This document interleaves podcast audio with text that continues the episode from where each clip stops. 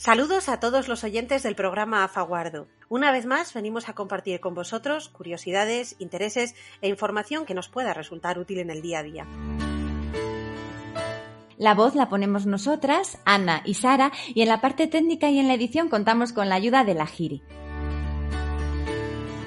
Nos podéis seguir en el 107.2, en www.radioguardo.org y en las redes sociales Twitter, Facebook e Instagram. Además, podéis hacernos llegar cualquier comentario, sugerencia de temas de interés o cualquier otra aportación en el 659 7208 65 659 7208 65.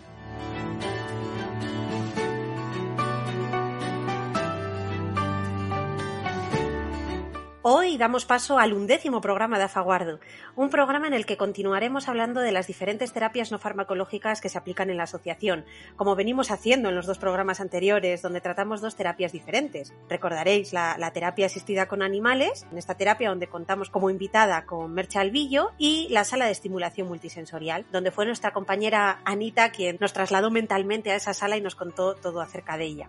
Para quien no tuvo la oportunidad de escuchar estos programas, vamos a recordar en principio en qué consiste una terapia no farmacológica, ¿eh? que son esas intervenciones que hacemos aquí en Nafaguardo, en el Servicio de Estimulación Cognitiva. Se trata de un término que está aceptado internacionalmente, que hace referencia a una intervención no química, no farmacológica, no hay fármacos, está teóricamente sustentada, focalizada y replicable. Es realizada sobre el paciente o el cuidador y potencialmente capaz de obtener un beneficio relevante. Mm, eso es. Se trata de intervenciones terapéuticas que buscan aliviar los síntomas y mejorar la calidad de vida de las personas afectadas y sus familias. Y conociendo ya a qué nos referimos cuando hablamos de esas terapias no farmacológicas, nos vamos a ir ya adentrando en, el tema de hoy, que no es otro que el método Montessori, un método que desde octubre del 2018 se comenzó a desarrollar y a implementar ya en la asociación. Sí, así es. Fíjate, en el 2018 ha ido pasando el tiempo casi sin, sin darnos cuenta, a pesar de lo, de lo raro del año pasado, pero, pero mira, testigo de ello ha sido el repertorio de material, que, que ese sí es consciente del tiempo que ha pasado, porque con este método hemos ido elaborando muchísimos materiales nuevos adaptados a, las capacidades de cada persona y tenemos ahí un recurso muy interesante, muy interesante. Sí, Cierto.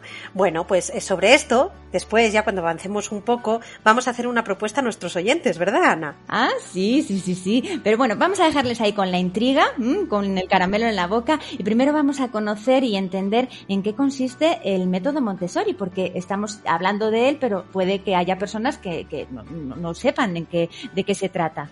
Perfecto venga, paso a paso. Bueno, pues para quienes no lo conozcáis o os estéis preguntando en qué consiste, se trata de una estrategia de intervención que conocemos gracias a, María Montessori, italiana de nacimiento y primera mujer en conseguir el título de medicina en ese país. Uno de sus grandes objetivos fue la estimulación temprana en bebés y, niños de corta edad, eso es, el método Montessori puede asociarse a la infancia, a los niños, porque aunque en su origen este método fue creado para su aplicación en estas edades, eh, para eh, mejorar el proceso educativo, a lo largo de este siglo se ha descubierto los beneficios que se obtienen también en personas mayores, adaptando así esta metodología Montessori a usuarios que padecen una enfermedad neurodegenerativa en cualquiera de sus estadios. Dados los beneficios al final que, reporta este tipo de intervención, se comenzó a trabajar con ello ya en, la asociación dirigiéndolo a las personas usuarias que tienen un deterioro cognitivo moderado, lo que coincide realmente en la mayoría de las ocasiones con una demencia en un estado avanzado, por lo que eh, son usuarios que suelen presentar grandes déficits en síntomas eh,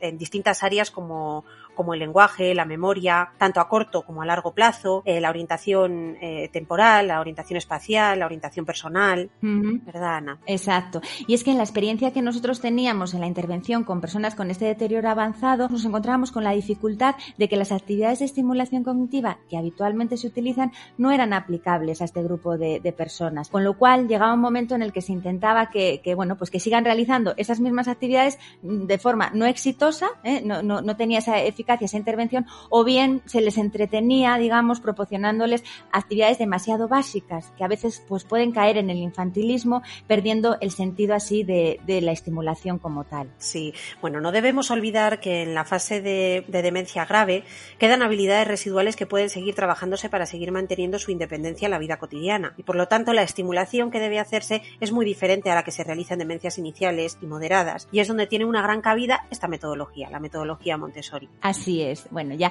nuestros oyentes tienen una idea un poquito más aproximada de lo que es, pero vamos a adentrarnos un poco más. Bueno. El principal objetivo es que estas personas conserven sus capacidades y sigan interactuando con el entorno físico y humano de forma, de forma exitosa. Se trata así de ejercicios muy sencillos, personalizados y adecuados al deterioro de cada uno, lo que produce consecuencias muy positivas durante la, realización de la actividad. La, la, persona tiene una ejecución adecuada, entonces siente una satisfacción, una motivación. Reduce de esta manera los niveles de ansiedad, hay menos episodios de agresividad y se incrementa la interacción y la comunicación con otros usuarios. Es de verdad todo un descubrimiento. Cierto, sí. Al final, en definitiva, trata de mejorar el estado de ánimo y también ¿no? de mejorar esa calidad de vida. Se trata de actividades de entrenamiento cognitivo y funcional que utilizan objetos de la vida cotidiana fácilmente reconocibles y que permiten que el usuario obtenga éxito en todo lo que realiza. Para ello se emplean medios y materiales cotidianos, como jarras de plástico, platos, pinzas, pelota, legumbres, lana, eh, cosas que tengamos por casa, cubiertos, flores, plastilina, en algunas casas seguro, entre otras cosillas. Eh, eso es, ¿eh? y eh, aparte de la facilidad de acceder a esos materiales, ¿eh? que forman parte de, lo cotidiano en, muchos hogares, pues entre las ventajas de su uso se, observa claramente una forma de estimular aquellas capacidades residuales que aún perduran en el usuario y estos ejercicios sirven como medio para que interaccionen con el mundo físico y social. Es un poco como una, una activación de la persona y eso es muy interesante.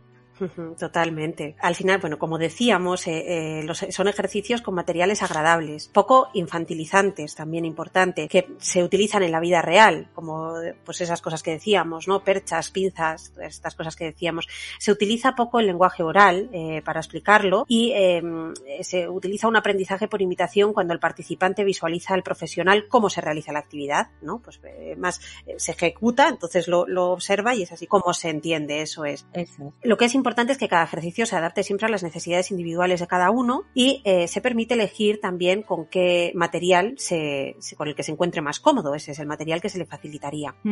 Eso es. Pues eh, dado nuestro método, ¿verdad, Sara, de, la intervención eh, centrada en la persona, tiene este, esta técnica, pues la verdad tiene, es muy, muy valiosa porque va a las, lo que quiere cada persona en ese momento, a las capacidades que conserva y, y resulta pues muy motivadora y eso es fundamental. Se trata además de un material que está compuesto por ejercicios muy adecuados para aquellos usuarios que presentan dificultades auditivas y o visuales, ¿eh? que la estimulación oral pues en ocasiones no es posible porque pues hay esa limitación a nivel auditivo o la, a través de fichas o material eh, escrito pues también es complicado por ese déficit visual. Pero en este caso pues eh, se viene a solventar estas, estas carencias de, forma extraordinaria. Pues sí, bueno, esperamos que con, que con toda esta descripción, con todos estos detalles que hemos ido dando, todos los oyentes se puedan estar haciendo la idea de en qué consiste realmente el método Montessori. Pero bueno, podemos a veces eh, entenderlo, pueden ayudar los ejemplos, ¿verdad? Verlo así de manera un poquito más en el terreno. Eso es. Vamos a hablar de, de algunos ejemplos. Por ejemplo, una de las actividades que se podría realizar sería buscar objetos. Esconder, por ejemplo, seis objetos cotidianos, pinza, un peine, una cuchara, una pelota de goma, por ejemplo, un dado, un anillo. Esconderla entre legumbres, eh, bueno, entre legumbres, entre sal, entre lentejas, eso es. sí, sí, sí, Eso es. De manera que, ellos tengan que manipular y mover toda esa legumbre, toda esa sal, bueno, lo que se decida, ¿no? Poner, eh, moverlo para ir encontrando los objetos, ¿no? Y hay que sacarles y ir metiéndoles en otro recipiente. Mm, mira, qué, sensorial, ¿verdad? Así el, el eh, es, muy adecuado para, también para esa, esa praxia, ¿no? Ese, ese movimiento dirigido, o sea, muy, muy interesante. Pues otro ejemplo para que se hagan idea nuestros oyentes. Pues mira, otra tarea es la de clasificar objetos. Entregamos a la persona una fotografía recortada en varias partes, por ejemplo en tres partes, una los ojos, la nariz y la boca, y tiene que reconstruirla. La tarea, el objetivo es reconstruir, formar con esas partes un rostro pues que tenga su sentido. Esto pues se puede encontrar en revistas, por ejemplo, la portada de las revistas que suele venir una, una persona en plano, pues se puede recortar para que luego vuelvan a colocar. También otra actividad. Muy interesante también. No lo vamos a dejar ahí, venga, vamos a dar otro ejemplo. Venga. Vamos, por ejemplo, con una actividad de seriación. Cogemos, por ejemplo, pajitas. Pajitas que pueden ser de diferentes colores o del mismo color. Las cortamos en cachitos y el ejercicio consiste en separar por colores, separar por colores y ordenar por tamaños, solo ordenar por tamaños. ¿eh? Se pueden hacer ahí diferentes ejercicios. Lo mismo se puede hacer con ovillos de lana, separar por colores o cortar cachitos de lana y ordenarlas también por tamaños.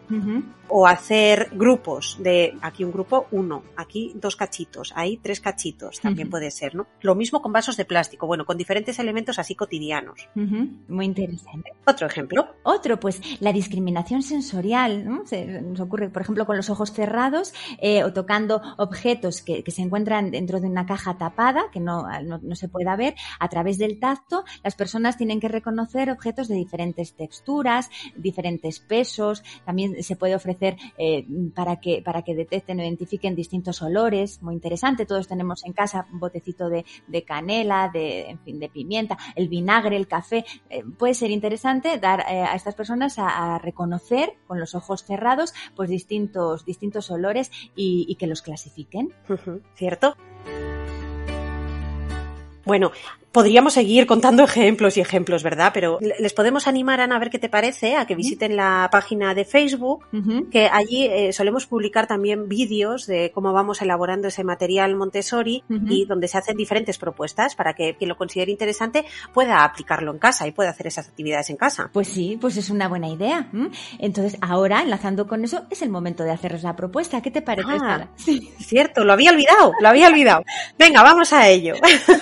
bueno, os proponemos, os lanzamos una propuesta desde aquí. Os animamos a crear vuestro propio material Montessori a partir de ese material que seguro tenéis por casa. Repetimos, pinzas, vasos de plástico, pajitas, recortes de cartón, hueveras, etcétera, etcétera. ¿Para qué? Pues para un doble beneficio. A vosotros que, que trabajáis vuestro pensamiento creativo, porque esto lo podéis luego decorar ¿eh? como la imaginación os, os dice, y a las personas de la asociación, también beneficiarias, porque podrían contar con ese material para continuar trabajando sus capacidades preservadas para trabajar y, y, seguir con esa intervención del método Montessori. Os animamos, si alguien quiere y puede, pues a elaborar ese, ese material y, y, bueno, pues ¿por qué no? Pues a, a cederlo, a donarlo a, a la asociación. ¿Mm? Qué bien, a mí me parece una idea buenísima, como no, ¿verdad?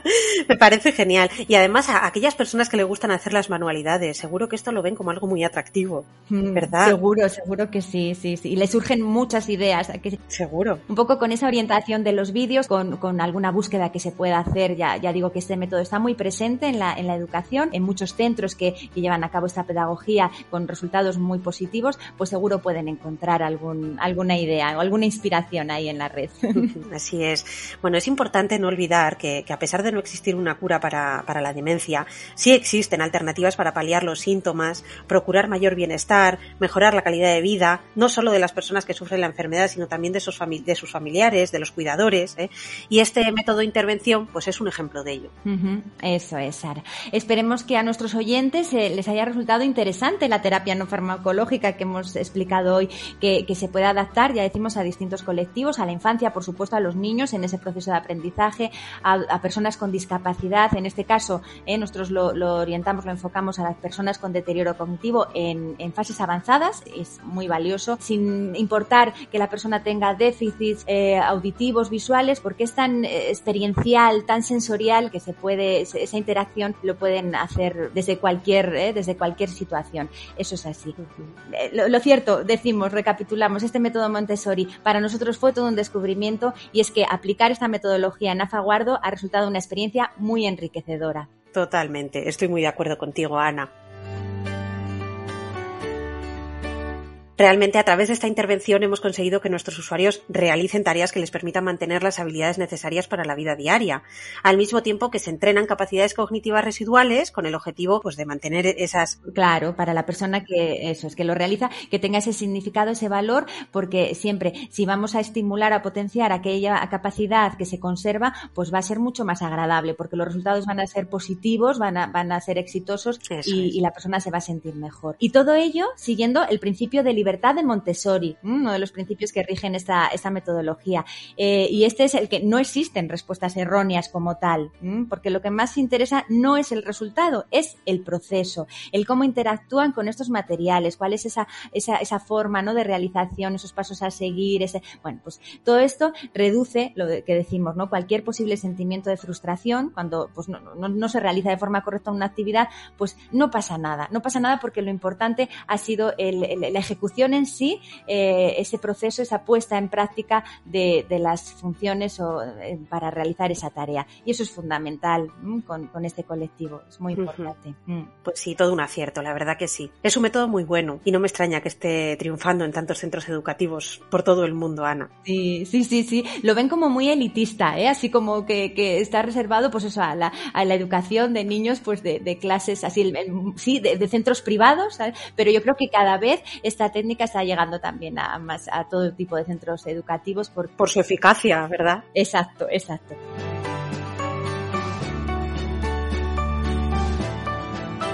Bueno, Sara, pues que, ha llegado el momento de la sección compartir un recuerdo para no olvidar. ¿Qué te parece? Perfecto, perfecto. No nos podemos olvidar de esta sección nunca. ¿Y por qué? ¿Por qué queremos compartir esos recuerdos? Bueno, pues para que perduren más allá de, nuestra memoria. Y creemos que la mejor manera de, conseguir que perduren es así, es compartiéndolos, ¿verdad, Ana?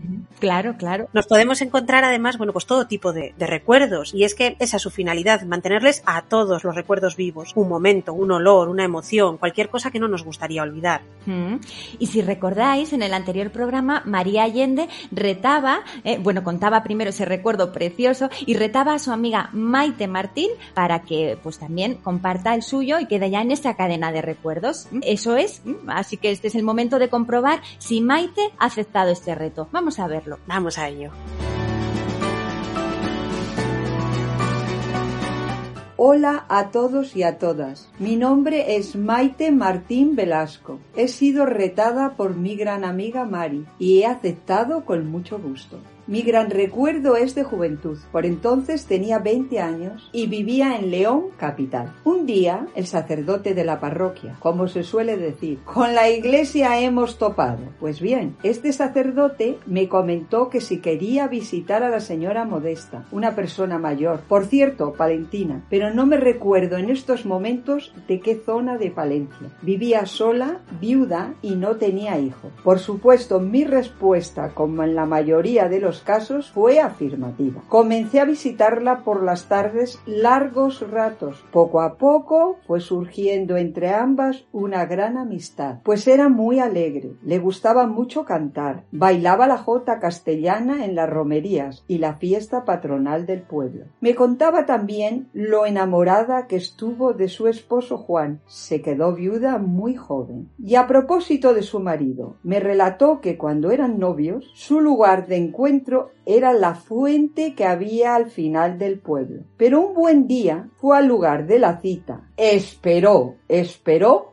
pero no apareció. Al ver que no estaba, muy enfadada se dijo, me ha dado calabazas. ¿Quién se piensa que es? Está claro que no quiere saber más de mí. A los pocos minutos oyó unos pasos y una voz que decía, Señorita, señorita, pero ella no contestó. Pasaron varios días y después de mucho insistir, por fin le perdonó y fue su compañero y esposo de por vida, lo que llamamos amor eterno. A través de su amistad me inculcó el gran amor que aún tengo a San Antonio, patrono del pueblo del Guardo, abogado de objetos perdidos y para conseguir un buen novio. La señora Modesta me dijo, tú que eres joven, cuando tienes 20 años le pides a San Antonio, San Antonio, mándame un buen novio, guapo, alto, como dicen en los pueblos, un buen mozo, que venga, que tenga dinero, mucho parné y que convenga. A partir de 25, San Antonio, mándame un novio, que venga y que tenga, aunque no convenga. A partir de 30 y en la actualidad 40, San Antonio, mándame un novio, aunque no tenga ni convenga, pero lo importante es que venga. Y con estas simpáticas frases quiero terminar mi gran recuerdo. Muchas gracias a los oyentes por vuestra atención. Y para continuar la cadena, reto a Candy Álvarez. ¡Adiós!